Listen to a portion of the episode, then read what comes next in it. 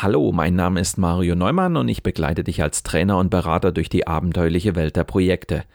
In diesem Podcast lernst du alles, was du zum Überleben in Projekten brauchst. Ich entführe dich regelmäßig in spannende Themen, beantworte deine Fragen und versorge dich mit den wichtigsten Survival-Tipps. Los geht's!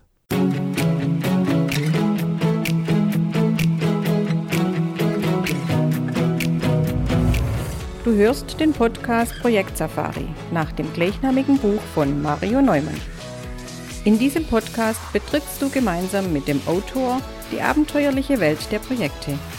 Erlebe Projektmanagement von seiner spannenden Seite und gehe mit Mario Neumann auf die Suche nach Antworten für deine eigenen Projekte. Hallo liebe Projektabenteurer. Im Interview der Woche habe ich heute Holger Schlichting zu Gast. Holger ist Seniorberater und Geschäftsführer bei Praxisfeld, eine Organisationsberatung, die Unternehmen unterstützt, Strategien für Zukunftsfähigkeit und Innovation zu entwickeln. Holger und seine Mitarbeiter beraten Führungskräfte und ihre Teams beim Finden neuer Lösungen. Projekte managen, das ist heute eine Alltagsaufgabe in den meisten Unternehmen. In der Realität scheitern jedoch viele Projekte und Initiativen, da die Projektarbeit oftmals mit dem Tagesgeschäft kollidiert und die Projektorganisation nur halbherzig aufgesetzt ist. Meist sorgen eine fehlende Projektkultur oder andere Bremsen dafür, dass viele Projekte scheitern. Ich möchte mit Holger Schlichting im Interview der Woche darüber sprechen, weshalb Projekte trotz eines definierten Projektmanagements nicht funktionieren. Du bist gespannt darauf, wie man schädliche Muster in Organisationen erkennt, die den Erfolg von Projekten verhindern?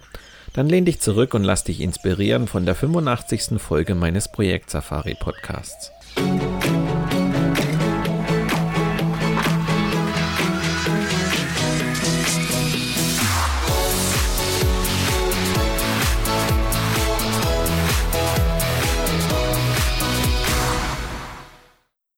Hallo und herzlich willkommen, Holger Schlichting, zum Interview der Woche. Holger, vielleicht zum Anfang.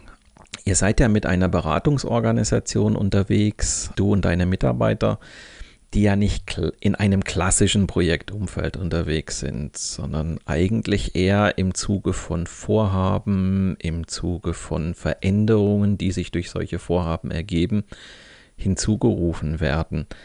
Vielleicht kannst du mal kurz schildern, was so typische Anlässe sind, gerade im Zuge von Projekten, wo man euch hinzuruft, was so eure Arbeit eigentlich ausmacht. Ja, ähm, gerne. Also wir firmieren ja unter dem Begriff systemische Organisationsberatung, äh, unter dem sich dann, wenn die Leute nicht eh systematische Organisationsberatung verstehen, äh, zum guten Teil wenig vorstellen können. Das bedeutet, dass wir äh, ja häufig auch über äh, Empfehlungen äh, an unsere Aufträge drankommen, weil sich erstmal rumsprechen muss, äh, wie das denn eigentlich funktioniert und wirkt. Ganz häufig ist es so, dass zunächst mal natürlich über das Vertrauen in die Person ein Auftraggeber zu uns kommt und äh, seine, seine Themenlage, seine Problemlage schildert. Und ganz häufig ist diese Problemlage erstmal relativ diffus. Also das ist für uns der typischste Ausgangspunkt. Also da kommt keiner und sagt hier ähm, ne, irgendwie äh, ganz genau da brauche ich jetzt mal eine fachliche Expertise, sondern häufig ist es so, dass unsere Auftraggeber schon verschiedenste Anläufe genommen haben, ein, ein Thema, ein Problem zu bearbeiten oder eben gar nicht erst genau wissen, wie sie, wie sie anfangen können. Gutes Beispiel dafür ist ein äh, letztendlich, was ich natürlich damals nicht wusste, mehrjähriger Beratungsprozess, der dadurch gestartet ist, dass der Senior Vice President eines Automotive-Unternehmens zu mir kam und sagte, ah, mein Chef, äh, äh, mein CEO, äh, der, der sagt, äh, ihr seid zu konservativ, ihr seid zu wenig innovativ, zu lahm, ähm, das kann so nicht weitergehen. Und dabei sind wir doch eigentlich die Cash-Cow des Konzerns und äh, verdienen mit weitem Abstand das meiste Geld. Und ich habe jetzt mal so ein paar aus meiner, ähm, meinem Leitungsteam zusammengerufen und eigentlich wollte ich das selber moderieren, äh, aber jetzt äh, sei doch bitte mal so gut und moderiere mal, dass wir mal rausfinden, was ist denn da eigentlich los. Und das ist für uns so der, der absolute ja, Klassiker ist übertrieben, aber der, der, ähm, der Kunde hat irgendwie ein Bauchgefühl, so kann es nicht weitergehen und fängt dann an, äh, sich damit auseinanderzusetzen. Und ähm, dann ist das letztendlich ein Tagesworkshop geworden, wo ich äh, gesagt habe, naja, äh, meine Herren, ähm, ne, hier, ich habe ein ganz einfaches Vorgehensmodell. Wir beschreiben mal den Status quo. Was sehen Sie denn als Problem an? Wir versuchen zu definieren, wo wollen Sie hin? Was ist Ihr Ziel? Und dann gucken wir uns an, was für Lösungsvorstellungen können wir daraus entwickeln. Und dann sagt der Leiter von Technology, ja, ja, Herr Schlichting, alles schön und gut, aber die Probleme kennen wir ja eigentlich alle. Äh, wir hätten gerne irgendwie mal ein paar Lösungen. Und ich habe dann darauf beharrt, äh, doch zunächst mal ein bisschen äh, ein gemeinsames Bild auf die Ausgangslage zu schaffen. Das führte dann im nächsten Schritt zu einer wilden Diskussion, weil jeder was anderes sah. Und ähm, rauskamen dann in diesem Tag äh, insgesamt vier Projekte. Und ähm, eins davon will ich mal so ein bisschen als Beispiel nehmen, weil ich glaube, dass das ganz gut in den Podcast passt. Nämlich ähm, da sagte der Senior Vice President, naja, ich habe mich jetzt so ein bisschen von meiner HR-Frau bequatschen lassen und das scheint ja tatsächlich ein Problem zu sein. Unsere Projektkultur ist irgendwie total im Argen. Die anderen Projekte waren äh, dann, ähm, ne, dass sie viel zu wenig äh, global aufgestellt waren, zu europalastig und dass sie sich zu stark um den Dieselmotor und zu wenig um den Benzinmotor gekümmert hatten und ähnliche Themen.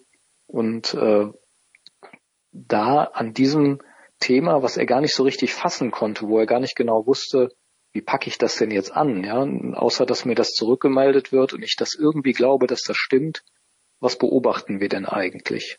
Und ähm, die Themen, die diese Herren irgendwie und äh, eine Dame äh, in äh, acht Stunden ausgearbeitet hatten, mit Hilfe eben meiner einer als systemischen Organisationsberater, die sind anders als bei einer Fachberatung, die vielleicht eine Analyse für den Kunden macht und dann irgendwie Dinge zutage fördert, äh, wirklich äh, ja in dieser ähm, in diesem kleinen Workshop ja eigentlich nur aus dem Wissen der Teilnehmer zutage gefördert worden. Mhm. Und das ist so ein typisches Beispiel. Ich biete einen Rahmen, wo die Organisation mit sich selber ins Gespräch kommt und im Zweifelsfall Themen auf die Tagesordnung hebt, die zwar latent schon vorhanden waren, aber obwohl die alle äh, auf einem Flur sitzen und sich relativ gut verstehen, ähm, haben sie es über Jahre geschafft, die Dinge nicht zu thematisieren. Und erst dieser äußere Druck, in dem Fall durch den CEO, hat dazu geführt, dass sie angefangen haben,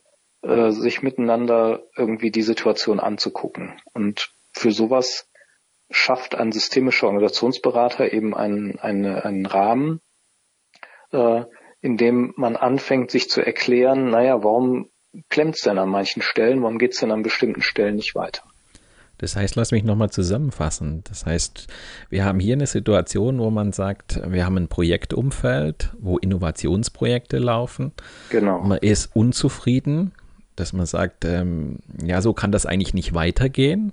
Mhm. Also man kriegt zwar die Projekte über die Bühne, aber sozusagen nicht so, wie man sich es eigentlich vorstellen würde. Ja. Das heißt, latente Unzufriedenheit, man guckt dann im nächsten Schritt zu sagen, ja, wir, wir müssen da irgendwas tun, kriegt es aber gar nicht so richtig zu greifen. Und vielleicht da nochmal den Unterschied auch deutlich zu machen für die Hörer.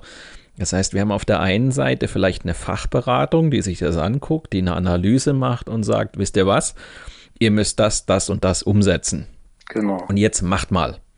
Während du eher hingehst und sagst, ähm, wir lassen dieses System mal wirken, wir lassen dieses System mal arbeiten mit sich selber und wir versuchen mal das hervorzufördern, was ja latent da ist. Also die Probleme sieht jeder, auch wenn er sie vielleicht nicht benennen kann.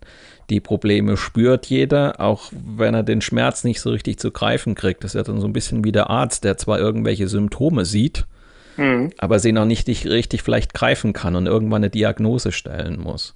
Ganz genau. Das heißt, so ein bisschen zu vergleichen kann man das, oder? Ja, genau. Und der Punkt ist, solange mir irgendwie vielleicht irgendwas im Bauch wehtut, ich das aber ignoriere, äh, kann auch der Arzt nichts machen. Ja, also ich muss schon irgendwann selber losmarschieren und äh, denken, naja, da, da stimmt irgendwas nicht. Aber wenn ich diesen ersten Schritt gemacht habe und der Arzt sagt, hm, ja, äh, jetzt haben wir das mal gemeinsam angeguckt, äh, da äh, kann ich Ihnen nur recht geben, gut, dass Sie gekommen sind, äh, dann kann sich vielleicht auch ein äh, ja, Heilungsprozess in Gang setzen. Und ähm, in Bezug auf die Situation, wie kommt es, dass sich äh, eine Geschäftsleitung eines sehr erfolgreichen ähm, Bereiches einer Business Unit mit 10.000 Mitarbeitern und, und divers, also äh, zwölf Werken weltweit ähm, mit bestimmten Themen über lange Zeit erfolgreich nicht beschäftigt. Ja? Ähm, und ähm, wie kann es sein, dass äh, äh, ja, zum Beispiel Innovationsprojekte, wie dann in der nachfolgenden äh, Betrachtung eben zum Tage kam, äh, regelmäßig versanden, ja, dass man über Jahre Millionen in Innovationsprojekte reinsteckt, die zu keinem Erfolg kommen. Und ähm, die Antwort äh, aus Sicht eines Organisationsberaters ist, äh, dass es eben immer nur eine begrenzte Möglichkeit der Aufmerksamkeitsfokussierung gibt. Und äh, wenn ich will, dass äh, ne, Themen, Dinge anders werden, dann ist es wichtig zu gucken, wie kann man diese, diese Aufmerksamkeitsfokussierung in eine andere Richtung bewegen. Und das geht eben nicht von außen, ja, weil jetzt der Berater das will, sondern das geht eigentlich nur dann, wenn die Organisation anfängt, sich selber zu erklären, äh, dass es jetzt wichtig ist und dass es vielleicht auch eine inzwischen veränderte Situation gibt und es, dass es deswegen vielleicht jetzt wichtig geworden ist. Und dieses Momentum, das ist so ein bisschen wie äh, Tai Chi. Ja, also du äh, kannst ja irgendwie gegen einen Widerstand massiv andrücken oder du kannst die sich schon entwickelnde äh, Kraft oder äh, Richtungsenergie des Gegners äh, lenken und umlenken, äh, um eine, eine, ja, einen Impuls zu verstärken. Ja, und dann macht die Hauptarbeit äh, ja, bei einem fernöstlichen Kampfkunstbewegung äh, macht dann eben dein Gegner.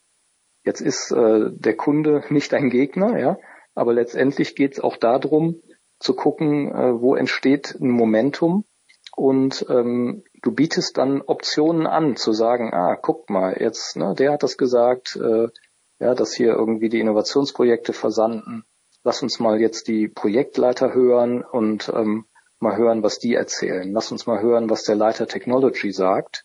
Und Aufmerksamkeitsfokussierung. Wir bieten dir mal an, hier haben wir irgendwie so eine äh, Innovation Roadmap und äh, eine Innovationspipeline.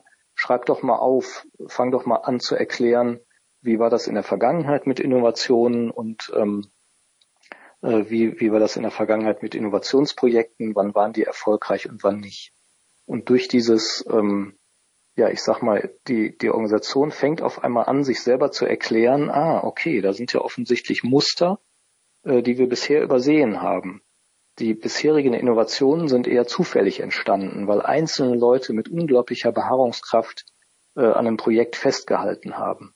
Aber im Durchschnitt, wenn wir versuchen, Innovation zu organisieren, dann, äh, und das merken die auf einmal, es fällt ihnen wie Schuppen von den Augen, obwohl sie den ganzen Tag nichts anderes getan haben als genau das. Wir lassen nämlich unsere Projektleiter im Regen stehen, ja. Wir ähm, äh, heben zum Beispiel total aufs Schild, dass das operative Geschäft ständig Vorrang hat. Und ähm, das äh, und ich sag mal, systemische Organisationsberater sind eben Konstruktivisten, ja, die, äh, die sagen, wir äh, ja, die Realität, mit der wir uns umgeben, die ist eben nicht, wie sie ist, ja, äh, sondern eben immer so, wie wir sie beschreiben und wie wir sie sehen. Und der Projektleiter, der hätte dir schon jahrelang sagen können, ich finde hier kein Gehör, ja, die ziehen mir die Leute aus den Projekten ab und schmeißen die in den operativen Betrieb, damit da irgendwie die Liefertermine eingehalten werden. Nur solange es kein Forum gibt, in dem darüber gesprochen werden kann, und zwar auch im Sinne von Sense-Making, was bedeutet das für die Organisation? Was ist der Preis, den wir für dieses Verhalten zahlen? Solange existiert das in der Organisation nicht. Ja, die Sichtweise eines Einzelnen, ähm, solange sie nicht an der richtigen Stelle ins Gespräch gebracht werden kann, ist quasi nicht vorhanden. Und äh, unsere Arbeit ist zu sagen, okay, lass uns mal gucken, was könnte man denn noch sehen, was uns gegebenenfalls auf die Füße fällt, was uns gegebenenfalls als, als Lösung, als Ausweg ähm, erscheint. Und zwar in einem äh, Also wir als Berater sagen, wir sind äh, Anwalt der Ambivalenz. Wir sagen jetzt nicht, ist es richtig, ähm, alle Kraft in die Innovationsprojekte zu lenken, sondern wir würden sagen, naja, was spricht dafür, diese Innovationsprojekte zu stärken? Und was ist dann vielleicht der Preis, den wir dafür auf der anderen Seite zahlen müssen? Die, die Frage ist ja auch, du hast ja gesagt, die Organisation mit sich selbst ins Gespräch zu bringen. Mhm. Das heißt, ähm, für dich besteht ein Teil der Aufgabe, das Ganze zu beobachten und so ein bisschen wie einen Lautsprecher anzustellen und zu sagen, hey, da hinten höre ich was oder ich habe das Gefühl, da, da müsste mal äh, sozusagen Gehör verschafft werden. Mhm.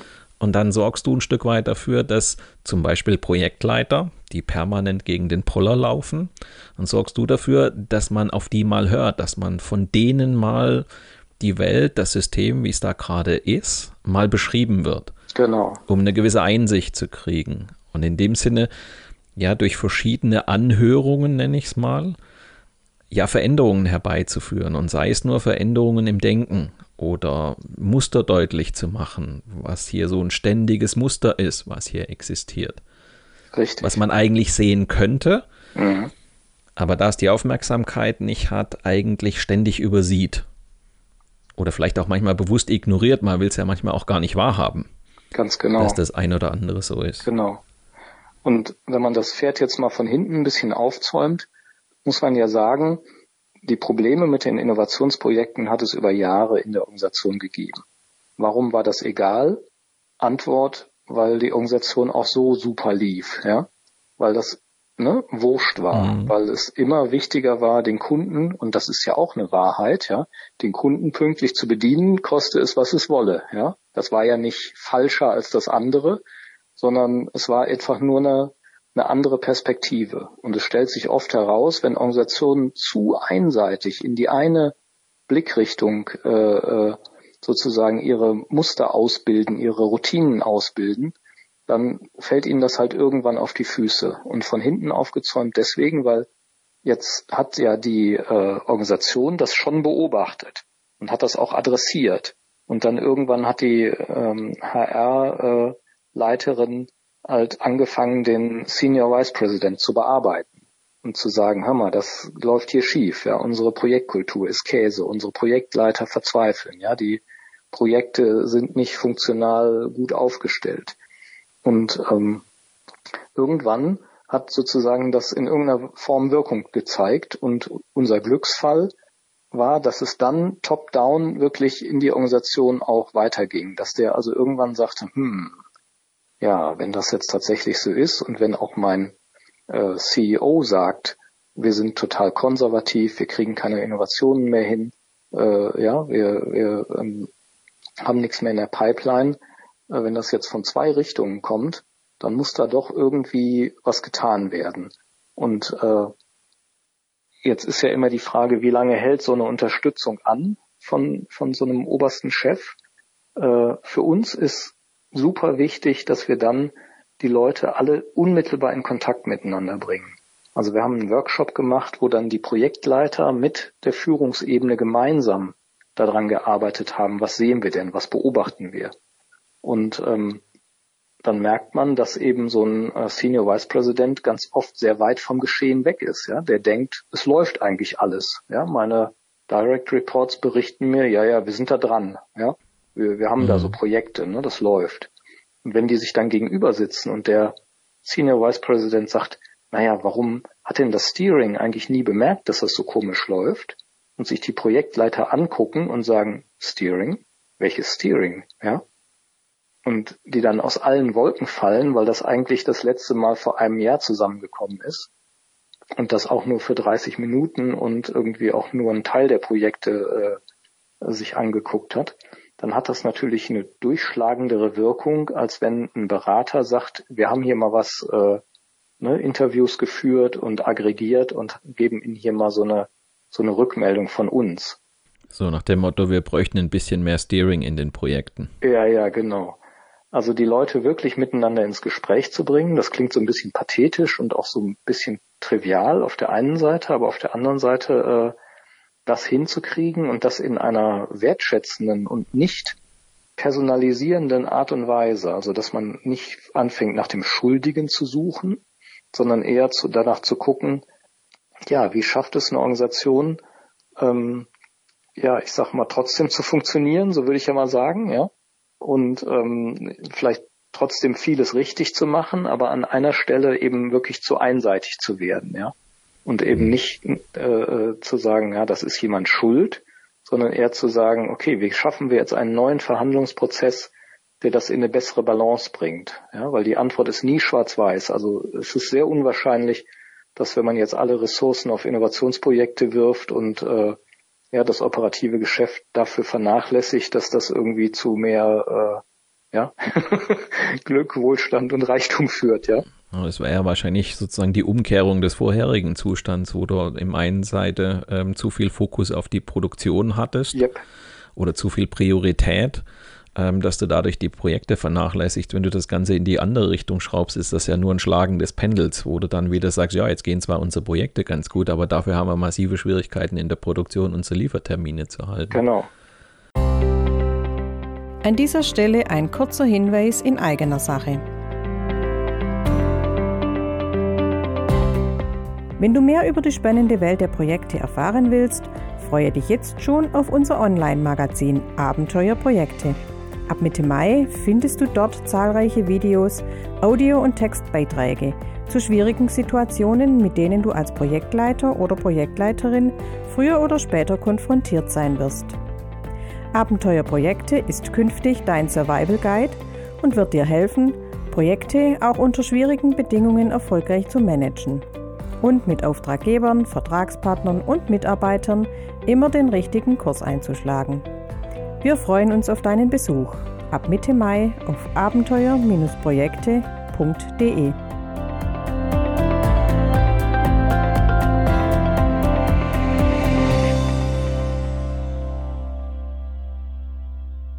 Ähm, ein Gedanke, der mir da gerade kommt, ist durch die Tatsache, dass Projekte ja gerade quer zu der Linie zu beispielsweise einer Produktion laufen und in mhm. dem Sinne auch zu den, zu den eingespielten Prozessen. Ich meine, so eine Linienorganisation ist ja immer mit eingespielten Prozessen. Da ist ja. ein Tagesgeschäft, das hochgradig geregelt ist, wo viel Routine drin steckt wo es auch gar nicht so viel Kontrolle und ähnliches braucht, sondern weil es einfach ein durchgängiges, rund um die Uhr im Worst Case laufendes Geschäft ist. Kann es sein, dass Projekte gerade auch ähm, dadurch, dass sie eben quer zur Linie oft gehen, weil sie oft Leute aus verschiedenen Bereichen ähm, zusammenbringen, miteinander arbeiten lassen, dass gerade Projekte auch durchaus, sage mal, ein Vehikel sind, um solche Probleme ans Tageslicht zu fördern? Also sie sind auf jeden Fall eine sehr, sehr gute Chance, weil ich, äh, ja, eine Organisation ist ja quasi äh, nur dann eine Organisation, wenn sie Routinen hat, wenn sie Muster hat und wenn sie, äh, zumindest in der Vergangenheit war das ja die, die, der Königsweg, wenn sie sich auch ausdifferenziert. Ja, also sie muss sich bis zu einem gewissen Grade ausdifferenzieren, sprich Abteilungen bilden und ähm, äh, ne, heutzutage, wo ich an vielen Stellen schneller reagieren muss, wo ich mich schneller auf Umwelt einstellen muss, ist, ist eben natürlich das Projekt oder die projekthafte Arbeit ähm, ja quasi eine Chance für die Organisation, nochmal andere Wirklichkeiten wahrzunehmen.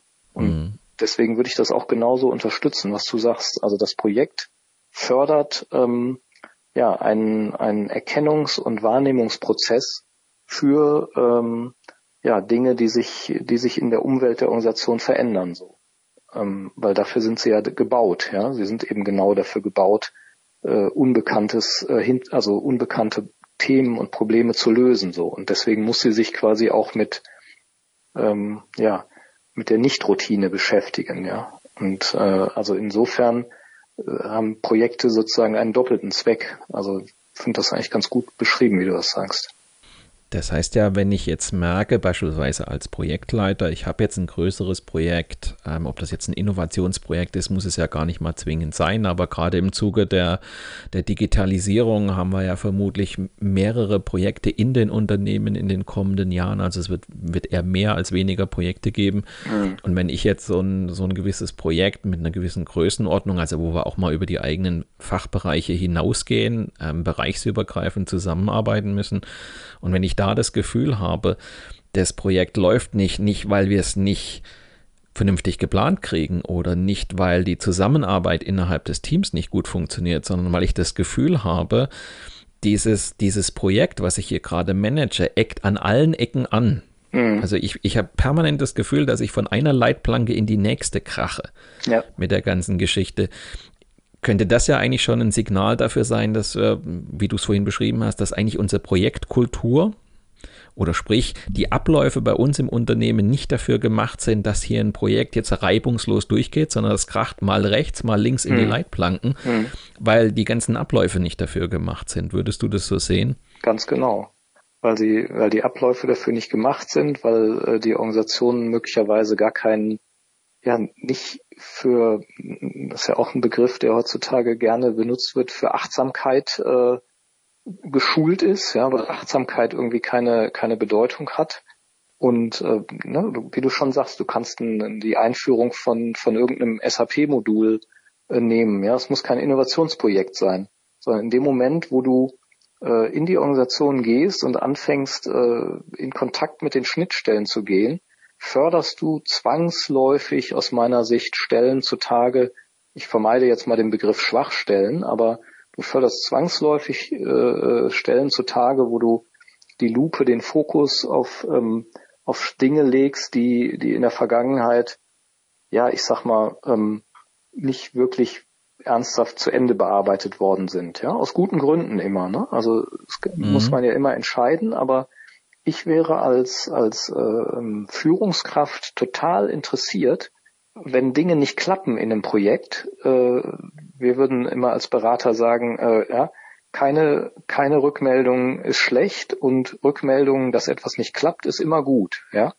Weil mhm. Gott sei Dank, du merkst, äh, durch das Projekt stellt man auf einmal fest, hey, unsere Stammdatenbasis ist total grottig, ja, oder keine Ahnung, mir fällt jetzt nicht, äh, ne, mhm aber so, ne? Also du kommst auf einmal an Stellen, wo du sagst, ähm, äh, ja, hey, äh, ne, durch dieses Projekt wird überhaupt erstmal klar, da sitzen irgendwie äh, ähm, ja an bestimmten Stellen äh, vielleicht ähm, Leute, denen fehlen die und die Kompetenzen, ja, und äh, ja, die können damit gar nicht umgehen, ja. Und also von daher, ähm, wenn so ein, also ein Projekt bietet immer eine Chance, und zwar, wir würden immer sagen, die Organisation fängt mal an, ein bisschen mehr aus den Augenwinkeln zu beobachten.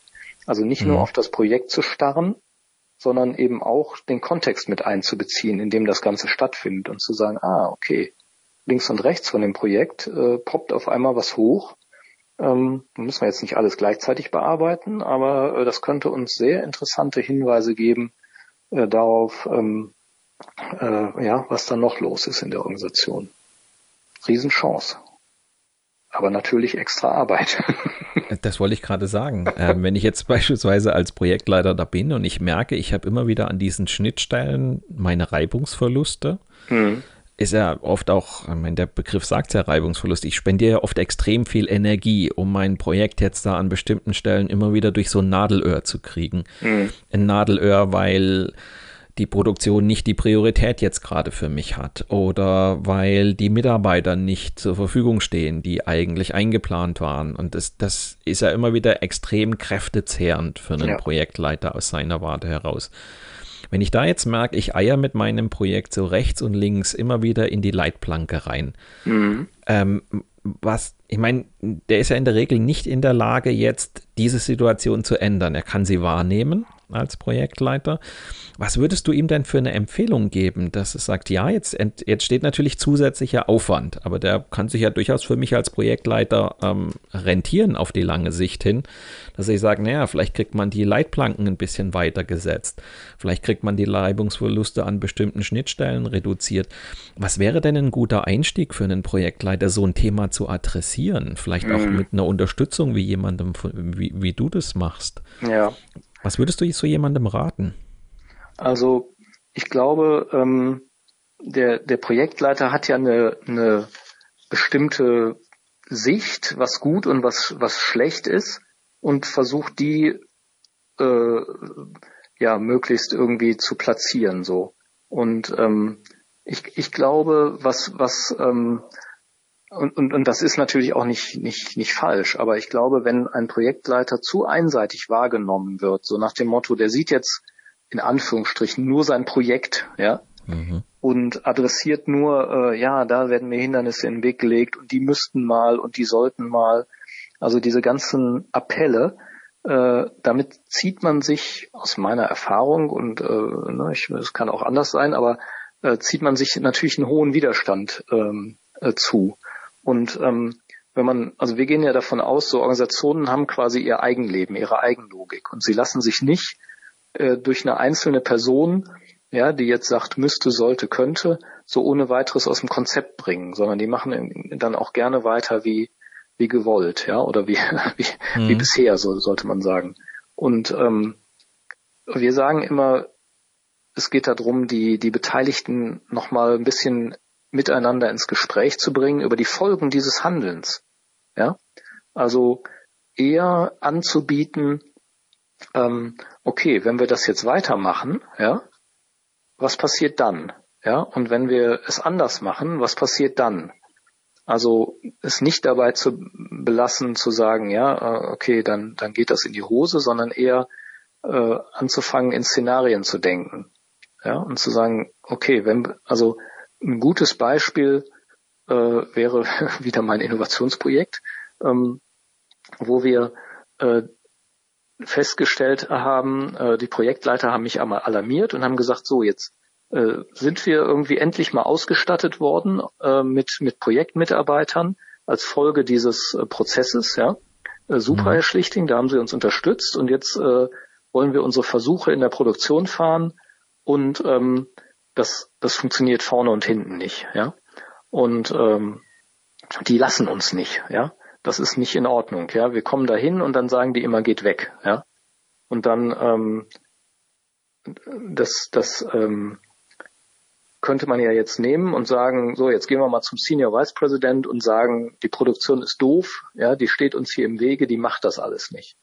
Äh, das hätte vielleicht auch funktioniert, weiß ich ja nicht, aber unser Weg ist gewesen zu sagen, wir machen jetzt mal einen äh, Workshop mit denen und ähm, lassen die einfach ihre jeweiligen Perspektiven äh, schildern, ohne zu sagen, die eine ist gültiger als die andere. Also wir haben gesagt, so jetzt Projekt, schildert mal, was denkt ihr über euch selber, was denkt ihr über die anderen und was denkt ihr, was die über euch denken.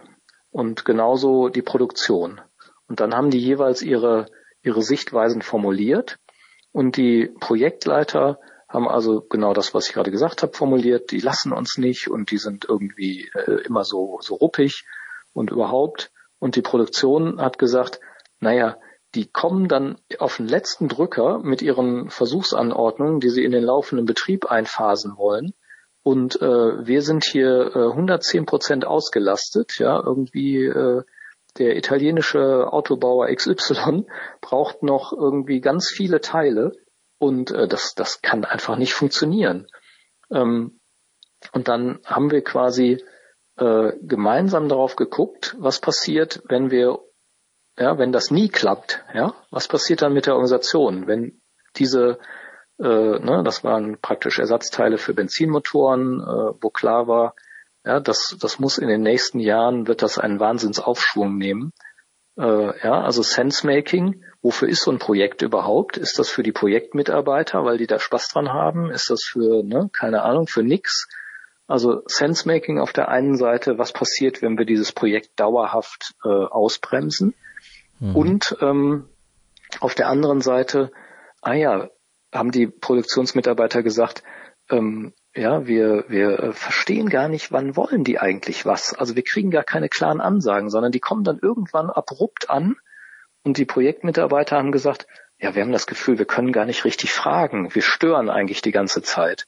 Und geeinigt haben sie sich darauf, dass sie mit mehr Vorlauf und klareren Formulierungen, was sie sich wünschen, ähm, die Organisation oder die, die, die eigentliche Linienorganisation dann auch akuter und korrekter damit umgehen kann. Und jenseits allem, was man vielleicht an, an psychologischen Unterstellungen da reinbringen würde, dadurch, dass sozusagen da beide Seiten ihre ähm, Sichtweisen klar dargelegt haben ähm, und es nicht in der Beschuldigungsebene gegangen ist, so, ne, die, die sind äh, äh, blöd, weil die wollen uns nicht oder mögen uns nicht, ähm, sondern die Perspektiven dargelegt worden sind, wurde irgendwie klar, es bleibt ein Dilemma, ja, es bleibt ein, hm. ein sowohl als auch und man kommt nicht mit schwarz-weiß äh, Zuschreibungen hin, sondern beide Seiten müssen sich quasi bewegen so. Auch das klingt trivial, aber es ist sozusagen in einem wertschätzenden ja, Miteinander hinzukriegen. Dafür gibt es eben Tools, Methoden, äh, wie zum Beispiel das, was ich da gerade geschildert habe, diese Perspektivwechsel, ähm, die die Leute eben dazu bringen, nicht nur ihre eigene Sicht zu sehen, sondern eben auch die der anderen und nicht zu unterstellen, die machen das jetzt, um uns zu ärgern, sondern die versuchen einfach ihren Job zu machen. Äh, also dieses, die Seiten miteinander ins Gespräch zu bringen, das ist äh, extrem heilsam, so würde ich es mal sagen. Ja, also das, was du ja beschreibst, ist ja rein inhaltlich eine relativ einfache Geschichte. Ähm, aber viele neigen eben, denke ich, dazu, in so ein klassisches Konfrontationsmeeting zu gehen. Also ich treffe mich jetzt mal mit der Produktion und ähm, ich schilder denen jetzt mal meinen Ärger, den ich damit habe, dass ich hier, mhm. ähm, ich sag mal, permanent gegen den Poller laufe. Ja. Ähm, dass ich hier mein Projekt nicht durchkriege. Und dann bin ich natürlich, wie der Begriff das sagt, eigentlich in der Konfrontation drin, in der sich meist wenig bewegt. Mhm. Und hier einfach zu sagen, nein, ich bin nicht derjenige, der dieses Meeting hier initiiert. Ähm, ich bin nicht derjenige, der hier drin Forderungen stellt, sondern ich hole mir eben jemanden von außen, der uns hilft, miteinander ins Gespräch zu kommen. Und zwar auf eine andere Art und Weise, die Dinge auszutauschen damit mhm. auch eine Bewegung aufeinander zugeht. Weil eine Konfrontation führt ja in der Regel dazu, dass ich eher abwehre, so nach dem Motto, wie viel Angriff schaffe ich abzuwehren, ja. indem ich mich rechtfertige etc. Und hier einfach zu sagen, nee, wir müssen andere Formate finden, um uns aufeinander zuzubewegen. Ähm, wohl wissend, dass wir das Dilemma nicht gelöst kriegen, aber trotz alledem, dass wir uns vorwärts bewegen können. Also ein, was ich jetzt eben nur so am Rande erwähnt habe, aber letztendlich was wir ja gemacht haben, ist so eine Art Reframing.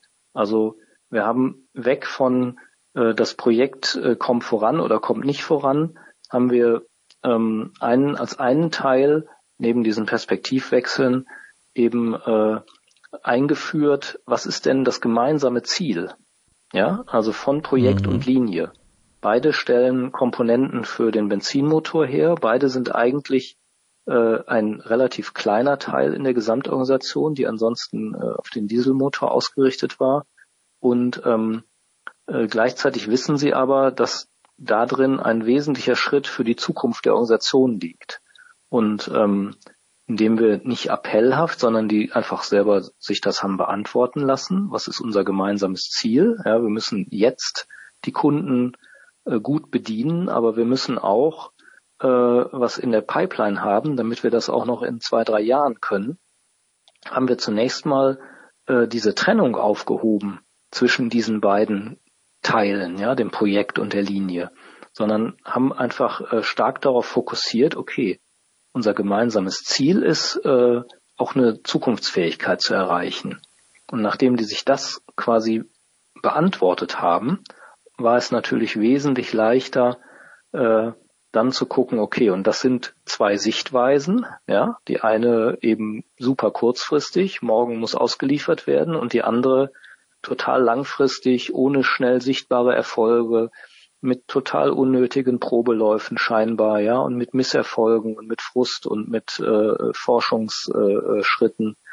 Und äh, trotzdem zahlen beide auf das gleiche Ziel ein. Und ähm, trotzdem braucht es dann eben auch noch jemanden, der sagt, und ich bin bereit, für dieses Projekt eben auch äh, einen, einen Preis zu zahlen. Ja? Dafür brauche ich wiederum die Hierarchie. Aus meiner Sicht geht es fast nicht ohne, dass jemand sagt, okay, und ähm, ja, die können jetzt nicht ständig in die Produktion stürmen und die Maschinen belegen, aber an irgendeiner Stelle muss ich dann äh, dem Kunden erklären, äh, sein Pro Produkt wird auch mal drei Tage später ausgeliefert.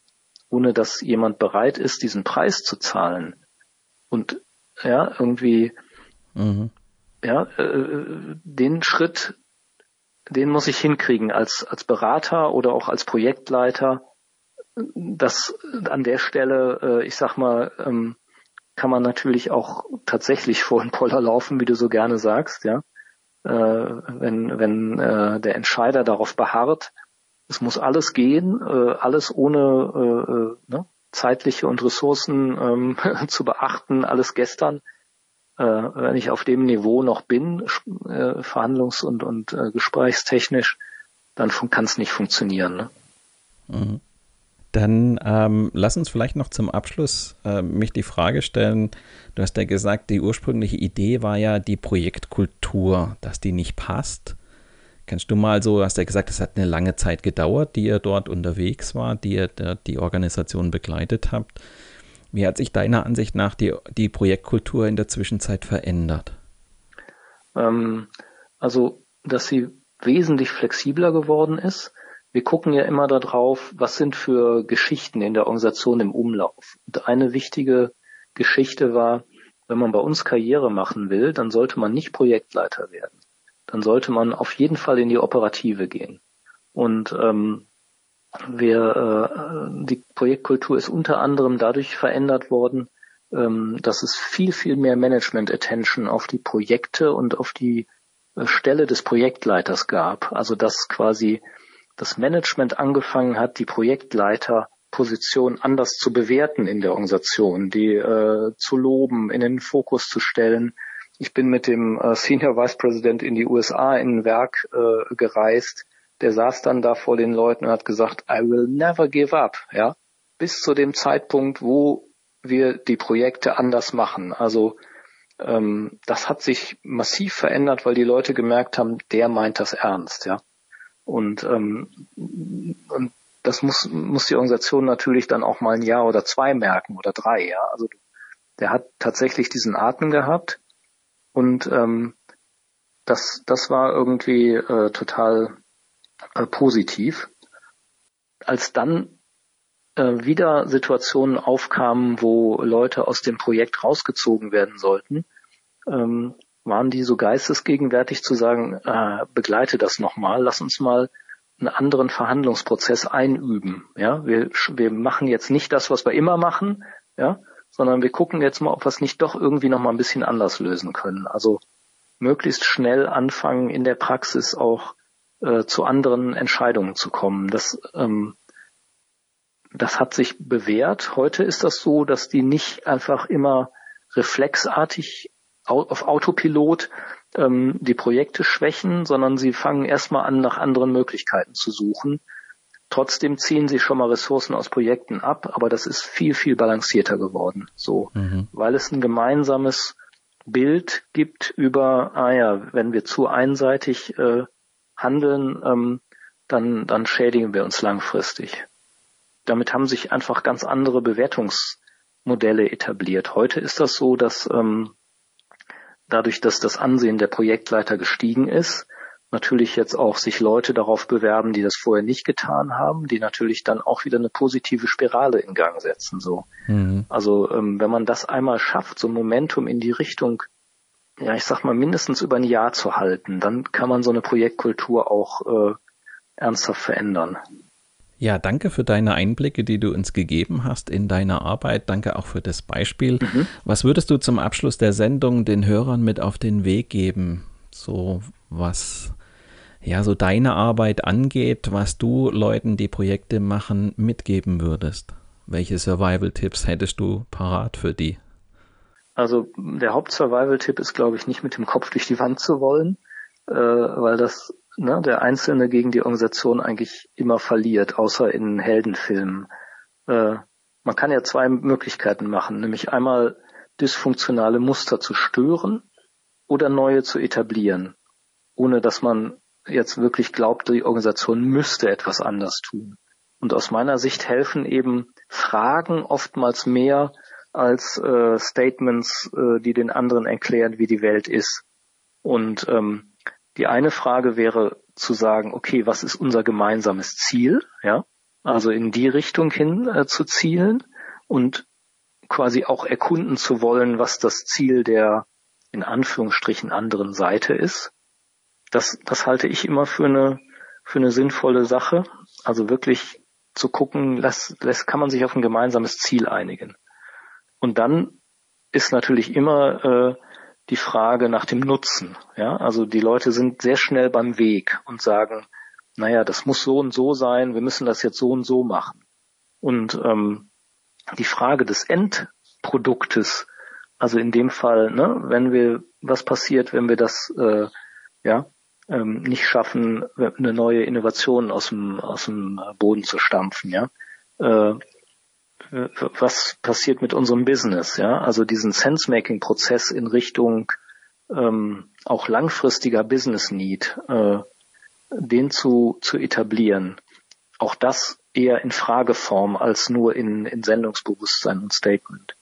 Und als letztes kann man einfach auch sagen, damit die Organisation in der Lage ist, solche dysfunktionalen Muster zu erkennen, kann man natürlich auch nochmal fragen, wie würden wir das hinkriegen, dass alles noch viel schlimmer wird? Ja, wie würden wir das hinkriegen, dass wir, ja, ist ja die klassische Verschlimmerungsfrage ist immer noch äh, die Number One, äh, um um der Organisation bewusst zu machen, ähm, dass sie da auf einem Weg ist, der der kein gutes Ende nimmt. Also zum Beispiel äh, zu sagen, wie würden wir das hinkriegen, dass wir uns als Projekt und Linie noch mehr verhaken und noch mehr gegenseitig blockieren, ja.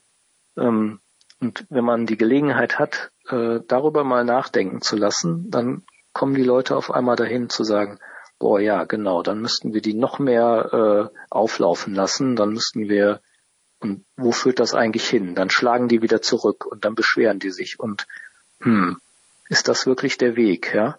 Also das Ganze nochmal gedanklich als Szenario eskalieren zu lassen, äh, hat in meinen äh, Kontexten auf jeden Fall schon Wunder gewirkt, ähm, sich dann bewusst zu machen, oh, hm, nee, das, äh, das kann es nicht sein.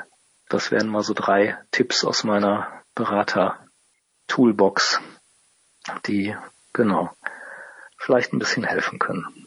Holger, dann danke ich dir sehr, dass du hier dabei warst beim Interview der Woche und ich wünsche dir für deine weitere Arbeit ähm, viel Erfolg und zusammen mit dir und deinen Mitarbeitern noch weiterhin viele interessante Projekte. Ja, Mario, vielen Dank, dass ich äh, dabei sein durfte und ein bisschen was erzählen konnte. Und äh, ja, dann würde ich sagen, bis auf weiteres. Bis dann. Ciao, ciao. Bis dann. Ciao. Lasst uns zum Abschluss der Sendung noch einen kurzen Blick auf die nächste Folge werfen. In der geht es nochmal um agiles Projektmanagement die versprochene Fortsetzung aus Folge 82 zum agilen Manifest. Gerade die Pandemie hat dafür gesorgt, dass agilen Ansätzen wieder mehr Aufmerksamkeit zuteil wurde. Immer häufiger legen Berater den Unternehmen agile Arbeitsmethoden nahe, die deren Unternehmensalltag verbessern sollen. Doch was genau zeichnet das agile Projektmanagement aus und wo kann es wirklich sinnvoll eingesetzt werden? Wenn du gespannt darauf bist, was komplexe und komplizierte Probleme mit der Wahl des passenden Vorgehensmodells zu tun haben, dann höre doch in der kommenden Woche wieder rein. Oder abonniere einfach meinen Podcast Projekt Safari bei SoundCloud, Spotify oder Apple Podcasts. Dann bleibst du immer auf dem Laufenden. Mit diesem kleinen Hinweis endet die heutige Episode meines Podcasts Projekt Safari. Danke fürs Zuhören, empfehlt mich weiter und bleibt mir auch während der kommenden Episoden treu. Euer Mario Neumann.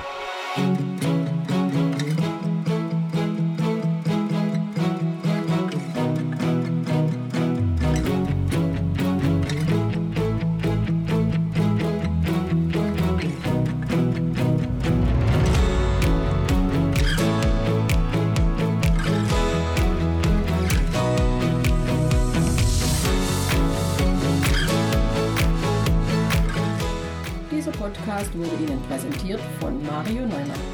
Mario Neumann ist Experte für Projektmanagement. Als Trainer und Coach begleitet er Projektleiter durch alle Phasen ihrer Projekte. Seine Methoden hat er aus der Praxis für die Praxis entwickelt. Effektiv, leicht verständlich und sofort anwendbar.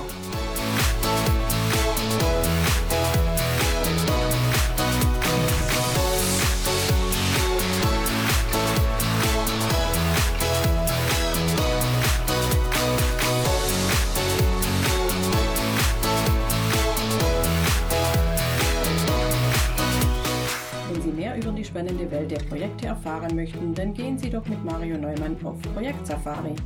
Sein gleichnamiges Buch zeigt, wie Sie die abenteuerliche Reise durchs Projekt vorbereiten, Hürden überwinden und nie das Ziel aus dem Blick verlieren. Tipps für den Ernstfall, Erlebnisse erfahrener Projektleiter und theoretische Hintergründe fügen sich zu einem völlig neuartigen Handbuch für Projektmanager. So wird jedes Projekt aufregend und inspirierend wie eine Safari.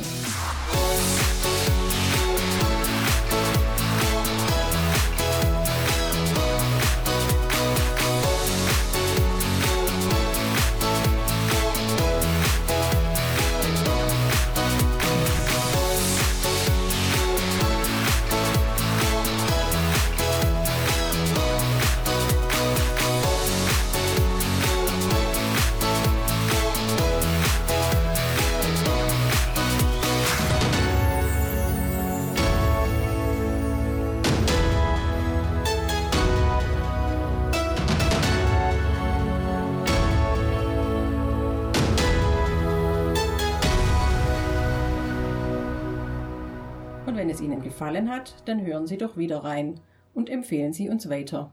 Ihr Team Mario Neumann.